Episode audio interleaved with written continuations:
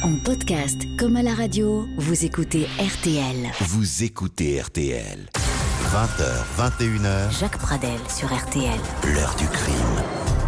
Et bonsoir euh, à toutes et à tous et bonne année évidemment à tous ceux qui nous suivent et dont nous espérons bien sûr que l'année 2019 va leur permettre d'être le plus souvent possible à l'écoute de cette émission euh, l'heure du crime.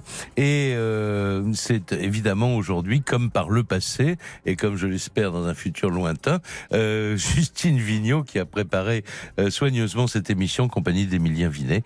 Et euh, ce soir c'est Romain Vacossin qui est à la réalisation technique de notre heure du crime. Alors, notre heure du crime, euh, j'allais dire, ça va être en- entre fiction et réalité. Non, ça va être entre réalité et réalité, mais euh, par le biais du cinéma, avec un, ouvrage magnifique qui vient de paraître aux éditions Télémac, euh, l'encyclopédie du film noir dont le volume 1 vient de paraître. Le volume 1, c'est 1912-1960. Donc, vous voyez que euh, c'est vaste, évidemment, comme, comme projet. Et euh, son auteur est Patrick Brion. Ça ne vous étonnera pas, Patrick Brion, qui est le créateur et le programmateur, d'ailleurs, depuis 1976, euh, du cinéma de minuit sur, sur France 3. Donc, émission culte, film culte, présentateur culte. On a Oh. tous les... Ah bah si, on a tous les éléments. Patrick Brion, bonsoir et merci d'avoir accepté notre invitation. Bonsoir, bah, merci à vous. Et bonne Voilà. année aussi. hein. Bon, vous, êtes- vous êtes évidemment un, euh, un spécialiste du cinéma. Point. Du cinéma américain aussi, que ce soit le western qui nous avait permis d'ailleurs de nous rencontrer au micro d'RTL euh, ou à la comédie musicale, le film fantastique, etc. Mais là, vous faites un sort, si j'ose dire, au film noir. Et je voudrais tout de suite, parce que moi, ce, livre m'a absolument euh, euh, passionné. Donc, je viens de le dire, qui vient de paraître aux, éditions Télémac et qui est ce qu'on appelle un beau livre, hein, c'est-à-dire avec des illustrations, avec des, photos de plateaux. Enfin, c'est beaucoup plus qu'une petite iconographie comme ça pour illustrer euh, tel ou tel film. Euh, je voudrais que vous nous fassiez comprendre pourquoi ce cinéma noir américain est un genre à part entière. Je crois que c'est un genre à part entière, contrairement au western ou à la comédie musicale, qui se sont arrêtés quasiment aujourd'hui. Il sort un western ou une comédie musicale par an. Avant, il en sortait euh, 30 par mois. Le film noir, il, a- il est ancré dans la société américaine. Il est ancré dans le roman américain. Donc, il continue, il continuera toujours. Ce qu'il y a, c'est qu'il évolue.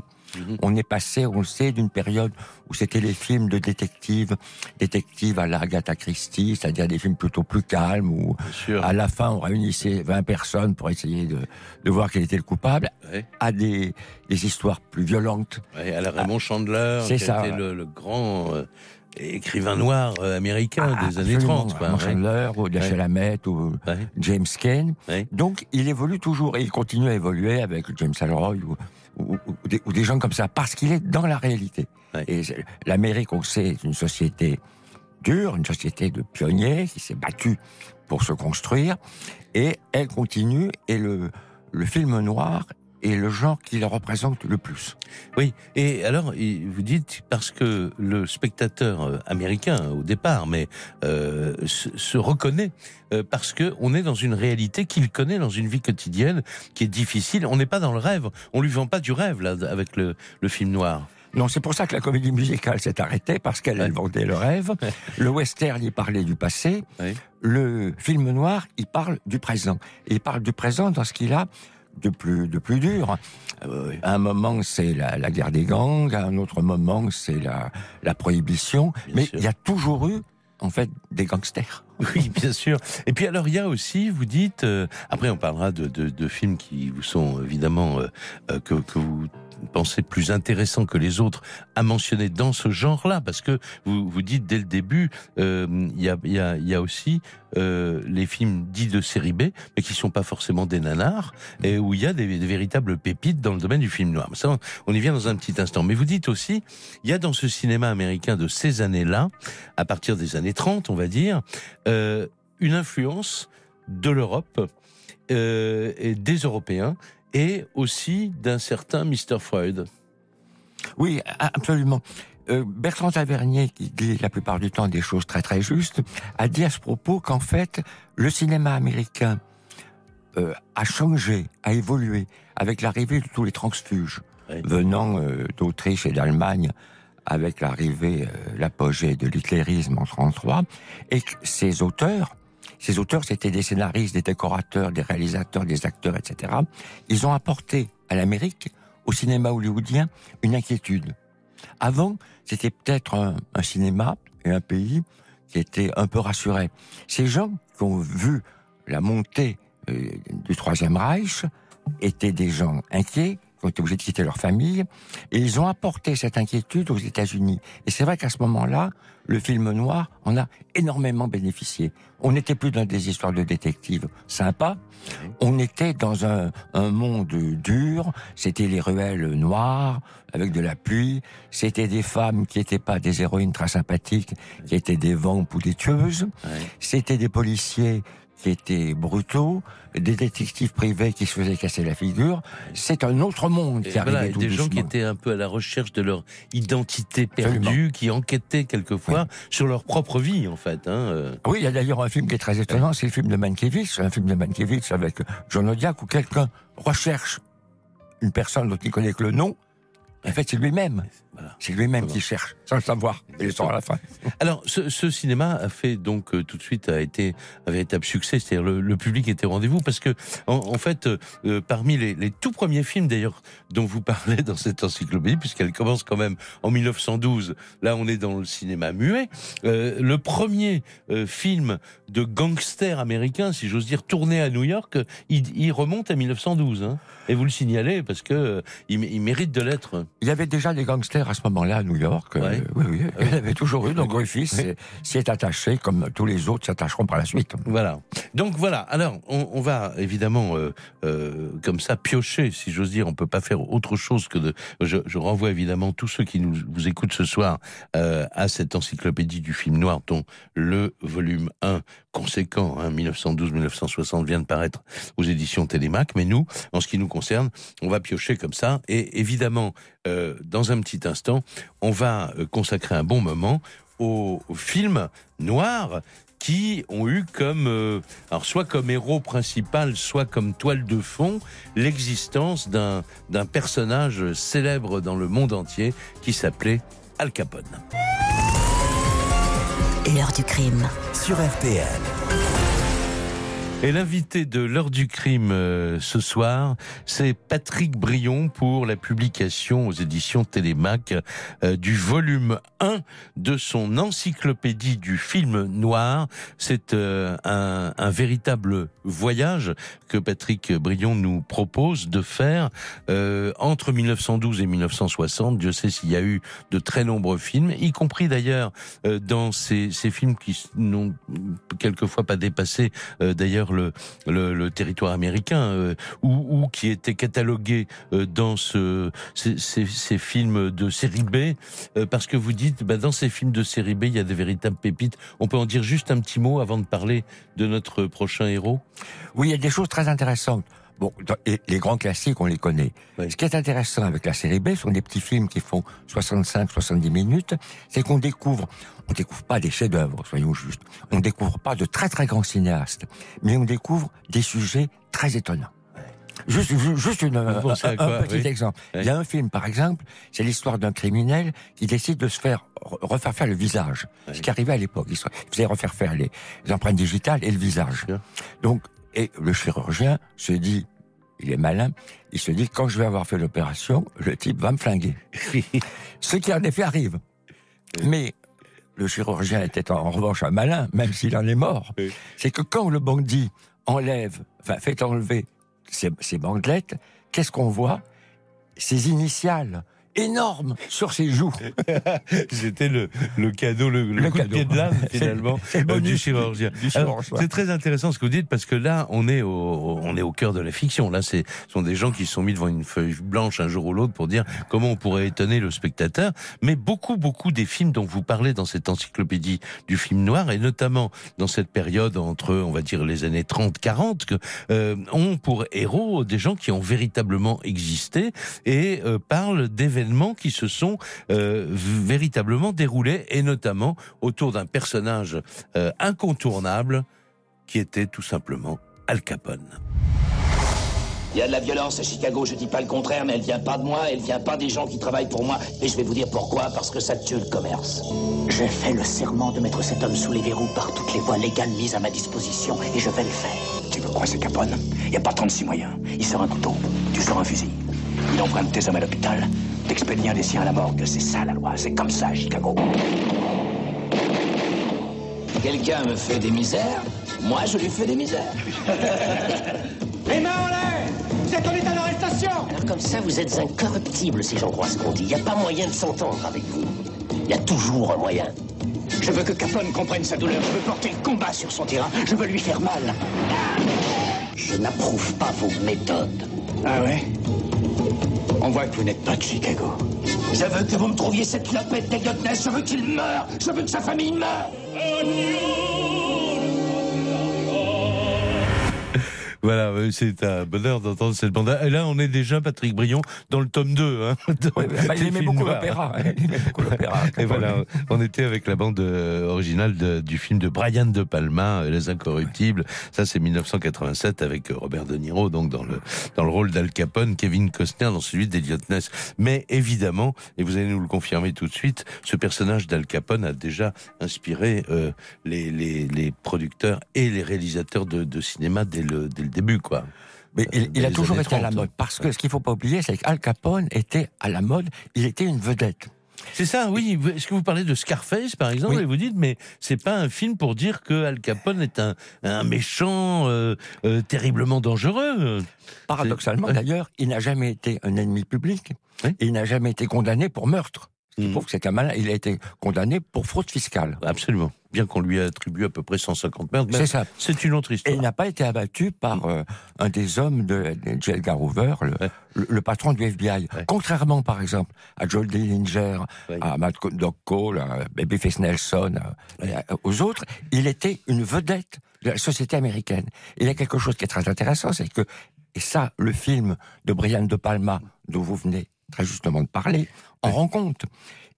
On, on le voit, par exemple, qui arrive à l'opéra, mais il arrive à l'opéra, il arrive naturellement dans sa voiture blindée avec ses gardes du corps, mais avec des filles, avec les journalistes qui lui demandent qu'est-ce qu'il pense de la société actuelle, de la bourse.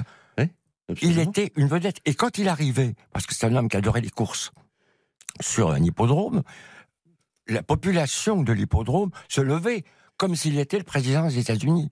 C'est quelque chose de très étonnant il, il n'était pas, en fait, il était, enfin, ses hommes étaient recherchés, plus que lui. Il n'est pas mort comme John Dillinger, qui a été abattu en sortant du cinéma. Non, alors, moi, ce qui m'a toujours amusé sur le, le- ce personnage d'Al, d'Al Capone, euh, c'est cette phrase, alors qui est certainement apocryphe, hein, parce que elle n'est pas, en tout cas, dans son autobiographie qu'il a écrit à la fin de sa vie, mais c'était, on peut obtenir beaucoup plus avec un mot gentil et un revolver qu'avec un mot gentil tout seul. Voilà. Bon, on lui a attribué cette phrase extraordinaire. Et en même temps, je voudrais, euh, on, va évoquer quand même un, euh, l'événement euh, qui a convaincu le président des États-Unis et Edgar Hoover qu'il fallait euh, siffler la fin de la partie avec ce personnage. Mais d'abord, je voudrais qu'on entende un portrait euh, que faisait de lui le journaliste américain John Cobler, qui a hum, publié en 1971 un- une somme, un livre sur la biographie euh, de, de, cet homme. Deux ans d'enquête, le livre s'intitulait Life and World of Al Capone, donc la vie et les, et les, les mots d'Al Capone. Écoutez-le, il dressait son portrait sur l'antenne d'RTL au micro de Jean-Pierre Tison, euh, peu après la parution donc de son livre euh, en France en 1972. Pour moi, il était surtout euh, un homme qui adorait la publicité, qui voulait se faire euh, euh, un caractère un peu légendaire, un peu folklorique. Il était très cabotin. D'ailleurs, je ne connais pas un criminel, un gangster qui parlait librement aux. Il faisait des conférences de presse, figurez-vous. C'était un très très bon père de famille, ce qui est dans la tradition classique euh, du genre, quoi. Il avait un colère terrible, et c'est ça, je crois, qui l'a amené deux ou trois fois à commettre le meurtre personnellement. Il en a commandé, je sais combien, mais c'était uniquement euh, des coups de tête. C'était un grand sentimental. Alors là, il était capable, je vous dirais, une chose assez amusante, il y avait il y avait une pièce de théâtre. C'était un des premiers euh, qu'on a vu au cinéma parlant, euh, le chanteur de jazz. Alors il allait voir ça et il pleurait comme un enfant. C'était un homme très délicat qui disait aussi euh, j'ai horreur de la vie du, de la vue du sang d'ailleurs. Je ne peux pas tuer un lapin moi-même. Un lapin on en est sûr mais franchement il y avait des gens qui le faisaient pour lui. Oui certainement. Absolument Patrick Briand. Alors euh, dans un petit instant je, vais euh, raconter en quelques minutes euh, cette, cette ce, ce, ce, fait divers terrible cette tragédie de la Saint-Valentin 1929 qui a fait que les autorités américaines ont décidé de mettre le holà quoi à l'ascension euh, de d'Al Capone. Mais je voulais savoir cette tuerie de la Saint-Valentin dont on va parler, est-ce qu'elle a été portée au cinéma? Elle a été portée plusieurs fois. Elle a été portée d'une manière euh, réaliste, tragique, dans euh, le, film tourné par Roger Corman, qui s'appelle Massacre de la Saint-Valentin, avec d'ailleurs Jason Robards Jr. qui joue un Al Capone complètement frénétique. Mais on la voit aussi d'une manière ironique dans certains lame shows de Billy Wilder, c'est euh, euh, Jack Lemmon et Tony Curtis dans certains lame shows sont les, spectateurs, malgré eux, du, massacre de la Saint-Valentin. Qui a fait, était en effet euh, une, tuerie horrible. Et Al Capone prudemment n'était pas là, naturellement. Comme d'habitude. on vous raconte ça dans un tout petit instant. L'heure du crime sur RTL.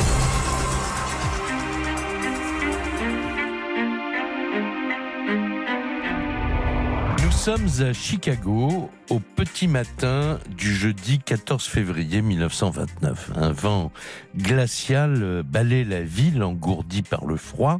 Il fait moins 8 degrés. Parmi les rares passants qui s'aventurent dans les rues enneigées, sept hommes qui ont cependant décidé de braver les rigueurs de la météo et se sont donné rendez-vous dans un garage du quartier de Lincoln Park au nord de la ville. Il est maintenant 10 heures du matin. Le garage à l'enseigne SMC Cartage Company est silencieux.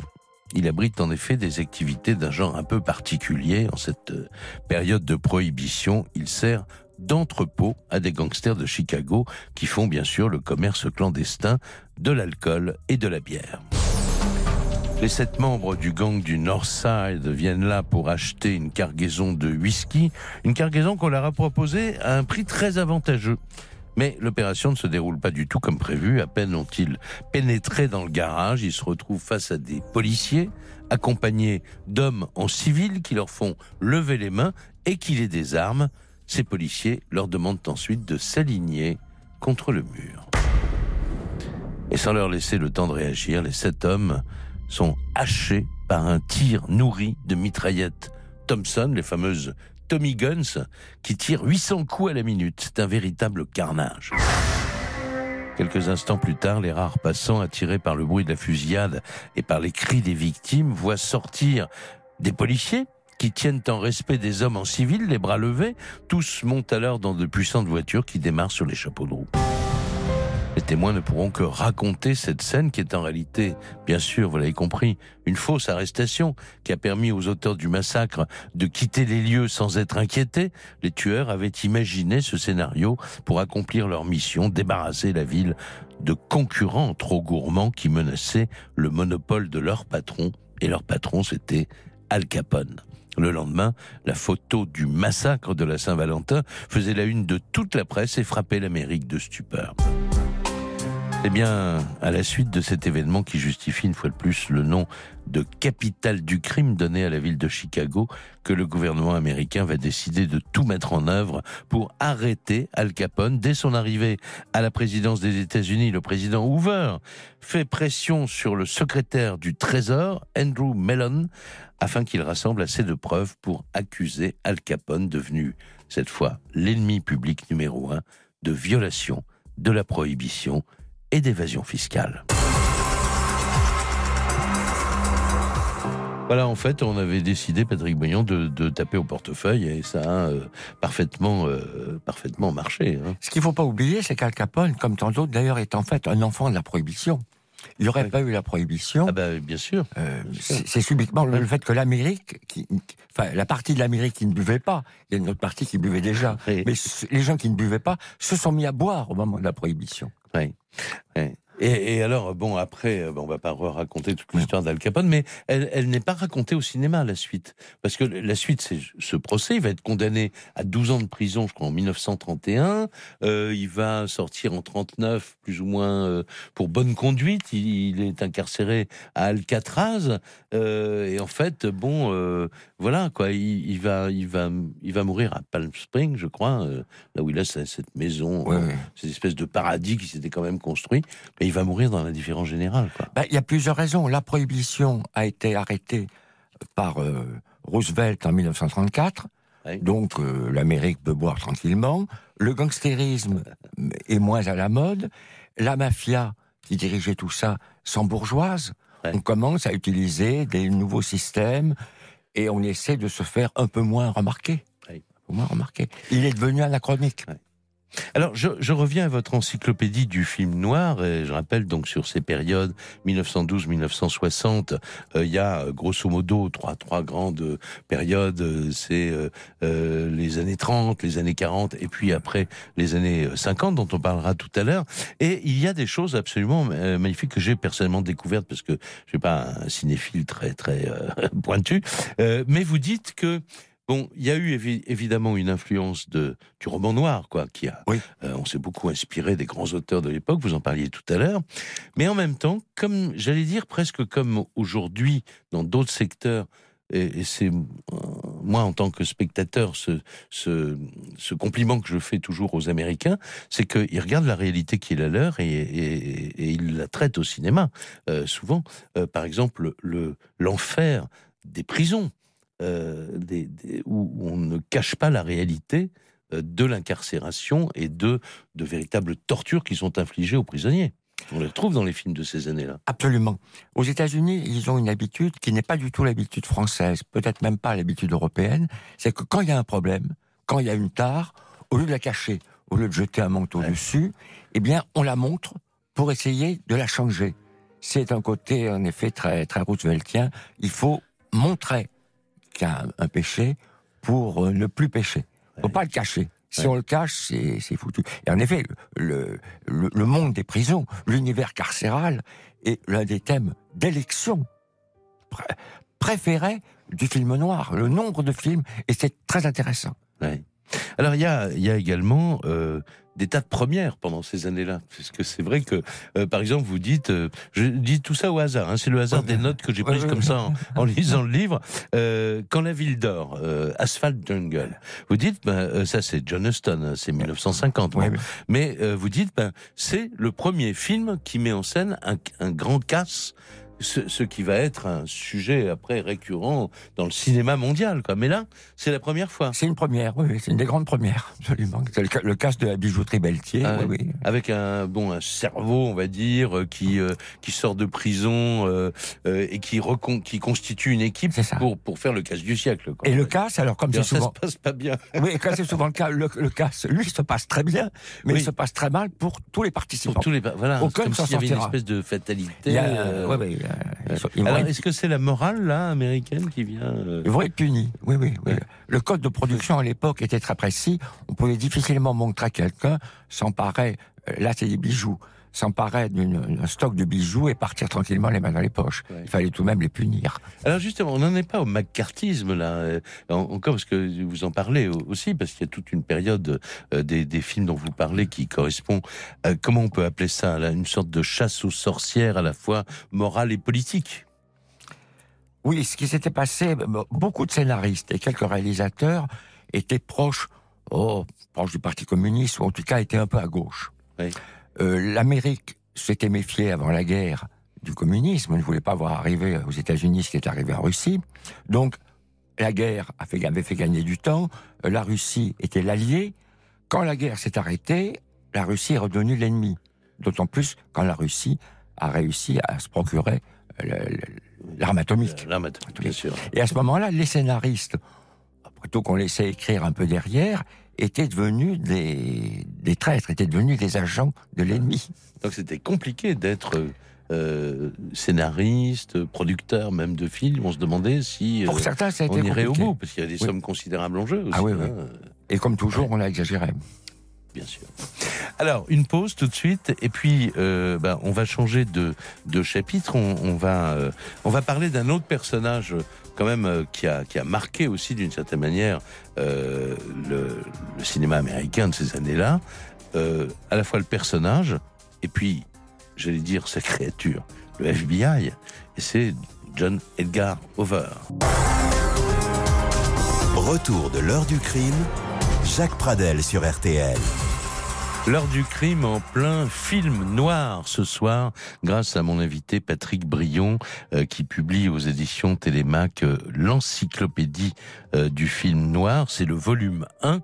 Euh, il s'agit du film noir américain entre 1912 et euh, 1960, c'est-à-dire que ça couvre une période très vaste dans laquelle il y a bien sûr aussi le, cinéma muet.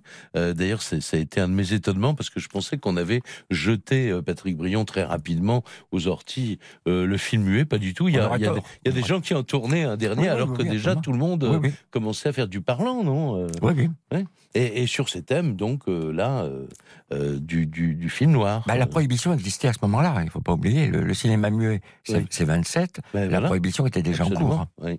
Alors, il y a évidemment, donc, il y a les thèmes, il y a les synopsis, les, les, il y a des, y a des, on reparlera peut-être tout à l'heure de certains scénarios absolument extraordinaires. Là, cette fois-ci, qui sont plus d'ailleurs des scénarios de fiction plutôt que des adaptations de- d'histoires réelles qui sont vraiment euh, déroulées dans, dans, dans la réalité.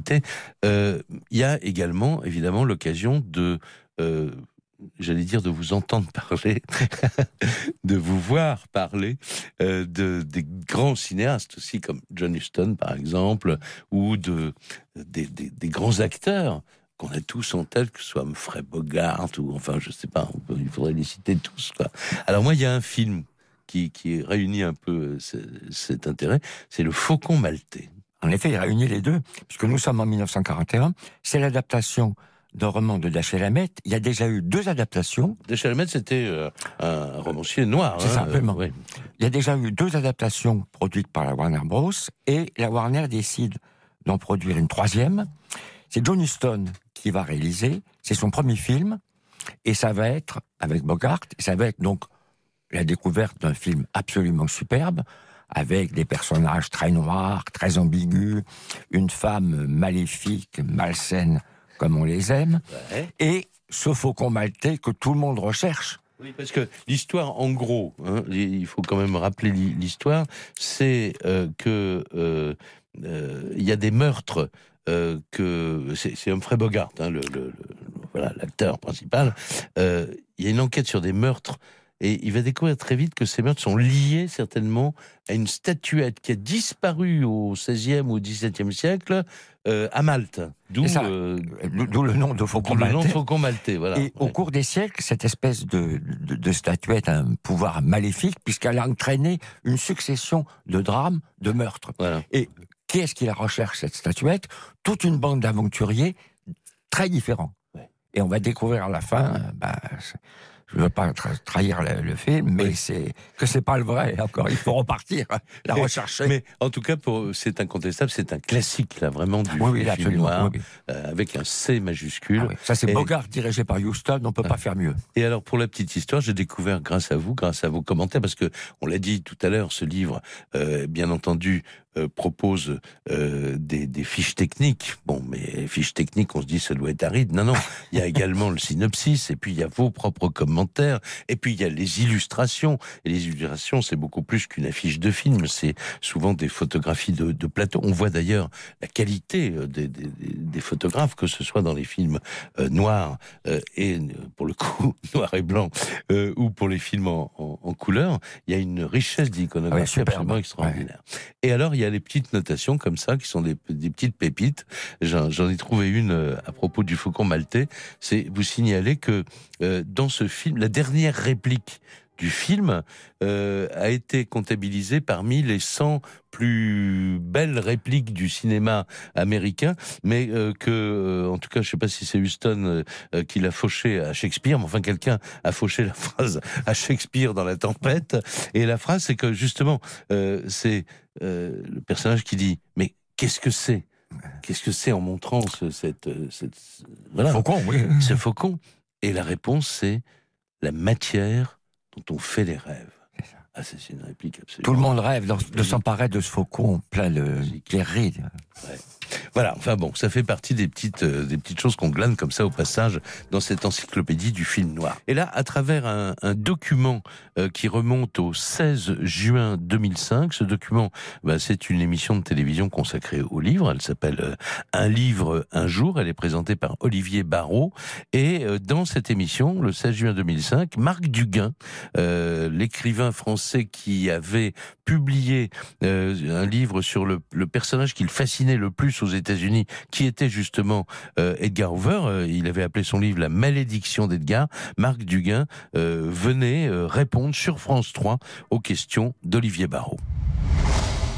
J. Edgar Hoover, c'est un, homme qui commence dans, ce qui était le bureau d'investigation dans les années 20 et qui a un tel sens du pouvoir et, qui surtout ne veut pas le partager, qui très vite va être, par ses actions policières assez remarquables d'ailleurs, il faut le dire, le, créateur du, FBI, le FBI étant cette police fédérale euh, qui se permet d'aller d'un État à l'autre, ce qui n'existait pas avant aux États-Unis, puisqu'avant chaque police euh, dépendait de l'État et ses compétences étaient limitées à l'État. En fait, c'est un homme d'État animé par euh, la hantise du complot. Il fait les présidents, il fait la vie politique du pays. C'est le- c'est- c'est- c'est véritablement l'homme politique qui veut rester dans l'ombre, qui n'est pas intéressé d'être élu, d'abord qui n'en a pas les moyens, parce qu'aux États-Unis à l'époque il faut avoir les moyens, et, et- et notre euh, Edgar est un homme de la classe moyenne. Et donc il va, euh, il va être animé d'un très très fort sens politique en défendant des valeurs qui sont les siennes, qui sont celles de l'Amérique euh, euh, puritaine, l'Amérique du Sud, mais sans jamais se faire élire. Et tout en essayant d'avoir une influence qui va bien au-delà de, de- de- de celle d'un homme qui serait élu.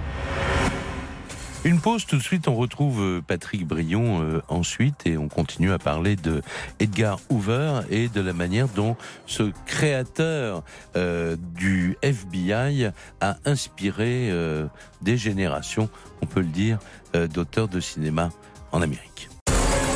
Retour de l'heure du crime, Jacques Pradel sur RTL. Et c'est la dernière partie de notre émission euh, consacrée ce soir à l'encyclopédie du film noir.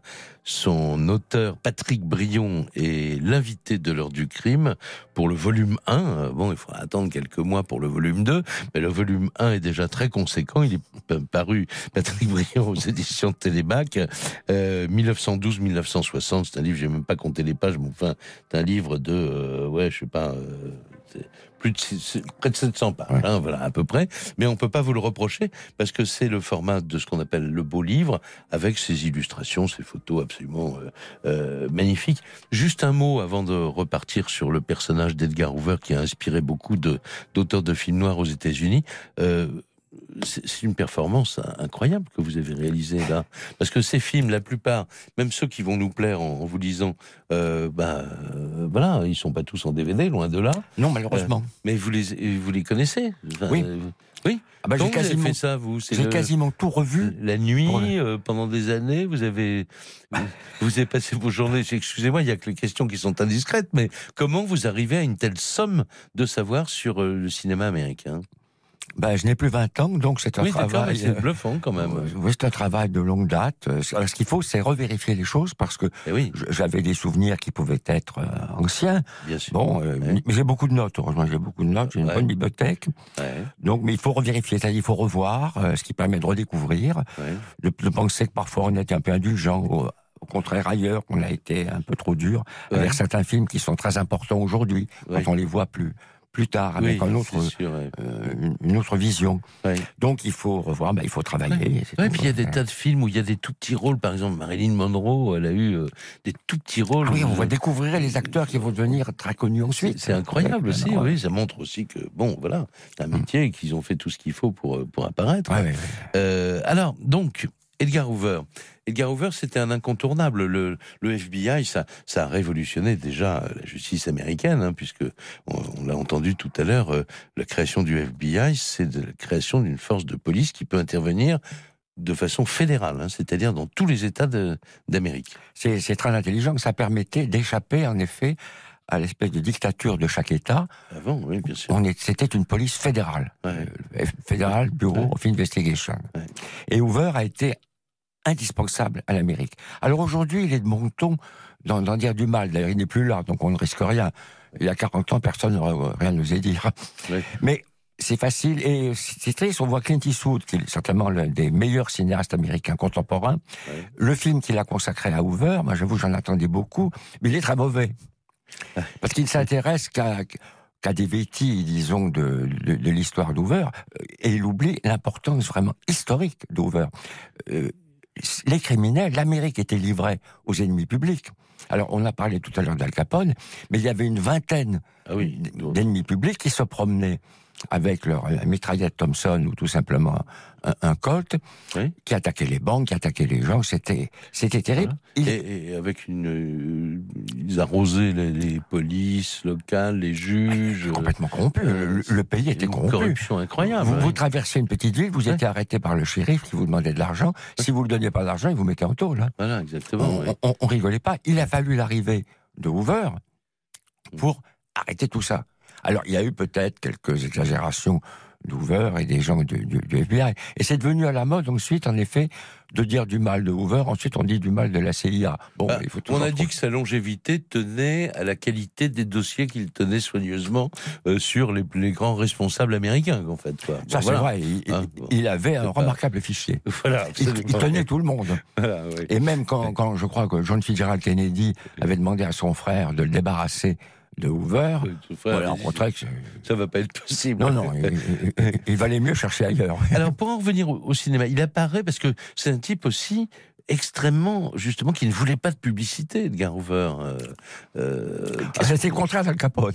Oui. Al Capone cherchait la publicité, Oui. Hoover était dans l'ombre. Oui. Il était en train d'éplucher ses dossiers avec ses, ses hommes.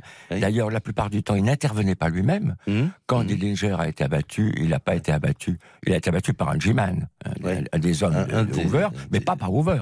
Oui, d'accord. Hoover pilotait Oui. de son bureau Oui. les opérations que faisaient ces hommes à travers les États-Unis. Ils pouvaient pas être partout d'ailleurs. Mais à l'époque, là, dans cette période euh, donc euh, très large quand même, euh, 1912-1960. Alors lui, je sais plus à quelle date exactement il euh, crée le, le FBI, mais c'est en pleine, en pleine prohibition. 30, Oui, hein, oui, ça. pendant la prohibition.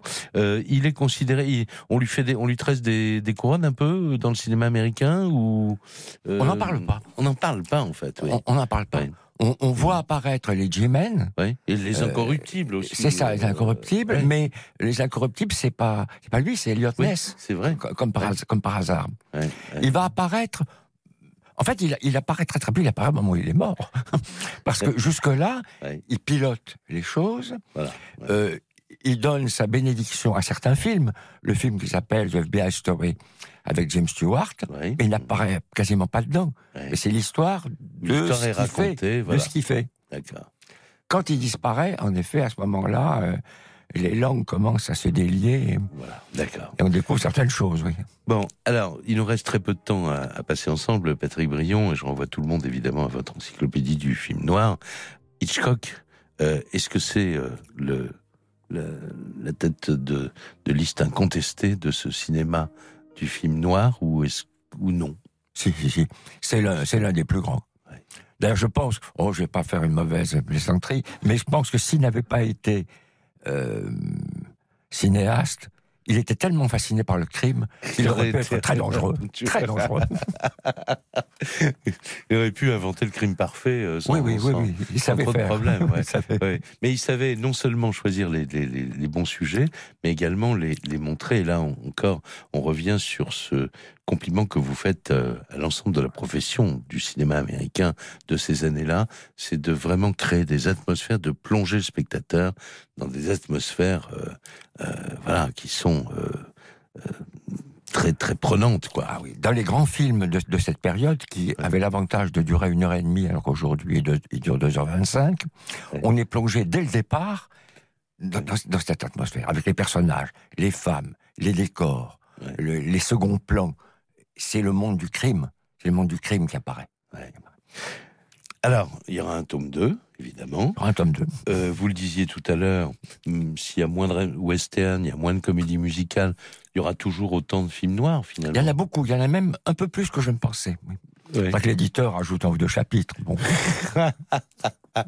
voilà, donc euh, à suivre euh, bah, la période 1961. À nos jours. À nos jours, hein, évidemment. Je vous remercie beaucoup. J'espère qu'on aura l'occasion d'en reparler. En tout cas, bravo pour ce travail absolument magnifique. Euh, Patrick Billon était l'invité de l'heure du crime pour cette encyclopédie du film noir, le volume 1 est paru donc bah, il y a quelques, quelques jours, quelques semaines aux éditions Téléma qui en en parlait ce soir dans l'heure du crime. Merci beaucoup. Merci à vous. L'émission est terminée. À demain. Au revoir.